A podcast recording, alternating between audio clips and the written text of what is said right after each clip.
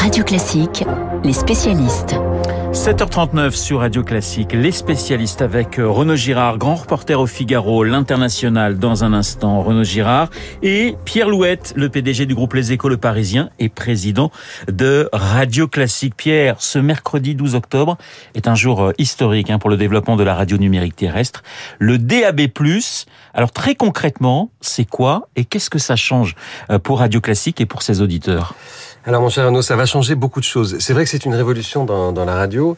On parle là du remplacement de la FM, la fameuse FM dont on a tous euh, profité et qui était déjà une grande amélioration du confort d'écoute par rapport aux générations précédentes. Et là, ça va encore plus loin. C'est-à-dire que pour l'auditeur, il y aura euh, un meilleur son et il y aura aussi beaucoup moins de grésillements, pas de changement comme ça de bande, une capacité à écouter euh, tranquillement, dans de bonnes conditions, la radio qu'on aime, et notamment radio classique. Alors on devrait toucher 4 millions d'auditeurs potentiels. On, on, rattrape le, notre retard, j'allais dire, sur, euh, sur le reste de l'Europe, qui était très en avance d'ailleurs sur, euh, sur cette technique. Alors on rassure tout de même nos auditeurs, si vous n'avez pas de radio DAB+, l'AFM continue quand même de fonctionner, Pierre. Voilà, il y a une coexistence entre les deux, donc l'AFM continue, et puis euh, depuis la fin 2019, tous les nouveaux postes de radio qui sont produits intègrent euh, le DAB+.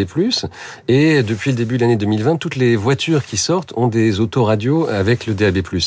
Il faut souligner aussi une chose, c'est qu'on va avoir avec le DAB+, donc c'est en fait 6 millions et demi de personnes qui vont pouvoir euh, bénéficier de l'écoute euh, radio en plus il y aura une capacité à prendre des sillons autoroutiers et à écouter la radio, notamment encore une fois radio classique, ce qui n'était pas le cas auparavant, parce que malheureusement nous on souffrait d'un déficit euh, d'antenne. On pourra l'écouter de Paris à Nice euh, sans, sans interruption, dans de très bonnes conditions. Euh, ce matin, donc effectivement, lancement du premier axe Paris, Lyon, Marseille. Radio classique va toucher donc un public plus large et pourra être écouté avec la radio numérique à Bonn, par exemple, à Mâcon, à Chalon-sur-Saône, à Montélimar, à Orange. On pourra donc dans sa voiture écouter sur cet axe routier sans changer de fréquence avec une meilleure qualité. Et les villes que j'ai citées auparavant, eh bien, vont pouvoir enfin écouter Radio Classique. Exactement, exactement. Je pense que beaucoup l'attendaient. C'était quand même une, une, bizarrerie, et ça reste une bizarrerie euh, aujourd'hui euh, que Radio Classique ait aussi peu d'émetteurs euh, en comparaison avec ses, ses, grands concurrents. Je pense à France Musique, par exemple. Nous, on a 93 antennes et ils en ont plus de 500. Oui. Bon, donc et pourtant on a plus d'audience, ce qui montre quand même la vertu des équipes dont vous faites partie, mon cher Renaud de radio classique depuis des années qui ont su développer un auditorat fidèle, une qualité de production, une qualité d'information aussi qui sont très grandes. Ce que je veux indiquer aussi, parce que c'est un peu plus visuel, et en radio c'est compliqué le visuel, mais c'est que les postes de radio vous donneront des informations visuelles. Oui. Vous aurez non seulement le logo de la radio qui s'affichera, mais aussi pas mal d'informations, parce qu'on est en tout numérique, qui vont passer le titre de, de du disque, qui, morceau qui passe, euh, plein d'informations comme ça qui sont affichées. Ça sera beaucoup plus interactif aussi et beaucoup plus sympa. Alors Pierre Louette, si je vous comprends bien. À 9h30, je monte dans ma voiture direction Marseille. Je vais entendre Christian Morin. Je vais enchaîner avec Elodie Fondacci, avec Pauline Lambert, sans jamais changer ma fréquence, avec un meilleur son. Voilà, un meilleur son, euh, pas de grésillement, pas de changement de fréquence. Euh, et je dois dire que on s'est lancé avec Radio Classique euh, dans cette aventure provoquée, inspirée par le CSA. Il faut remercier le CSA. Je pense que Olivier Mestre, son président, sera là tout à l'heure. Absolument. Et, ils, ont été, ils ont été courageux parce qu'il y a pas mal de gens qui en voulaient pas trop. En fait, euh, au début, on savait pas trop ce que ça ferait. Il faut pas refuser les nouvelles euh, technologies en général. Il faut pas refuser les révolutions technologiques. Euh, on va proposer à 6 millions et demi d'habitants de notre pays, avec 25 nouvelles radios nationales en DAB+ à partir d'aujourd'hui, proposer le confort d'écoute dont on parlait, les informations dont on parlait, et euh, simplement la radio du futur. Alors Pierre Louet, je rappelle que vous êtes le PDG du groupe Les Échos, le Parisien et président de Radio Classique. La radio numérique terrestre va permettre à, à Radio Classique justement de concurrencer un peu plus le service public, hein, vous en parliez, de rattraper notre retard en termes de bassin d'écoute. Mais la concurrence, évidemment, avec euh, le service public, mais quelquefois le partenariat.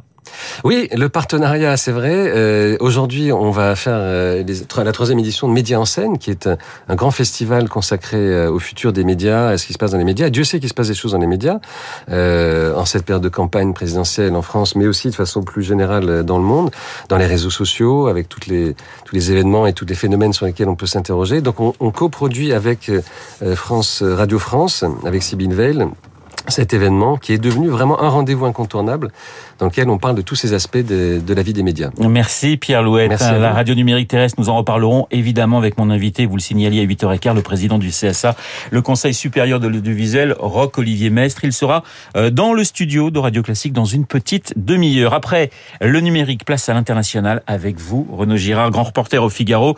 Ce week-end se sont déroulées des élections très importantes en Irak, des élections législatives. On en a peu parlé en France et pourtant ce scrutin est riche en enseignements. Oui, parce qu'on assiste à une grande percée du parti sadriste. C'est un parti très nationaliste, fondé par le cheikh Moqtada al-Sadr, qui appartient à la plus prestigieuse famille du chiisme irakien. Son père, vous vous souvenez peut-être, était un ayatollah que Saddam Hussein avait assassiné. Ce Moqtada al-Sadr a combattu l'ingérence américaine dans son pays dans les années 2004-2007, mais maintenant il combat l'ingérence iranienne ce qui lui vaut aujourd'hui le tout soutien tacite des États-Unis. Dans sa quête d'indépendance, il a su s'allier avec des sunnites et même avec des communistes laïcs, et son succès marque en fait un sérieux effritement de ce qu'on a appelé l'axe chiite au Moyen-Orient. Renaud, c'est un revers pour Téhéran? Oui, il y a deux ans encore, on avait des gardiens de la révolution euh, iranienne à Téhéran qui se vantaient de contrôler quatre capitales arabes, Bagdad, Damas, Beyrouth, Sanaa. Or, cet axe chiite dominé par euh, Pasdaran s'affaiblit à vue d'œil en Irak, mais aussi au Liban, où le Hezbollah perd son emprise sur la jeunesse depuis la révolution d'octobre 2019.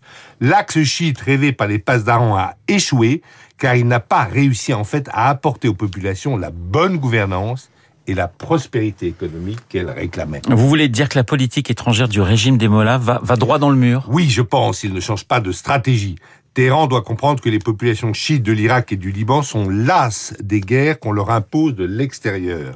La population iranienne elle-même ne veut plus de ces coûteuses expéditions à l'étranger. C'est le moment pour le régime des Mollahs de saisir la main tendue de l'administration Biden, de faire un deal nucléaire et euh, de redevenir, de ne plus avoir de sanctions et de revenir une grande puissance commerciale, d'autant plus que les prix de l'énergie ne cessent de monter.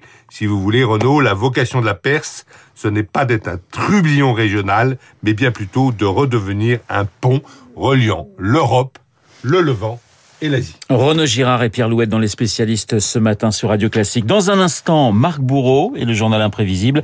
Si je vous dis littérature, jeunesse et sorcier, vous me répondez Harry Potter et J.K. Rollins. Harry Potter, machine à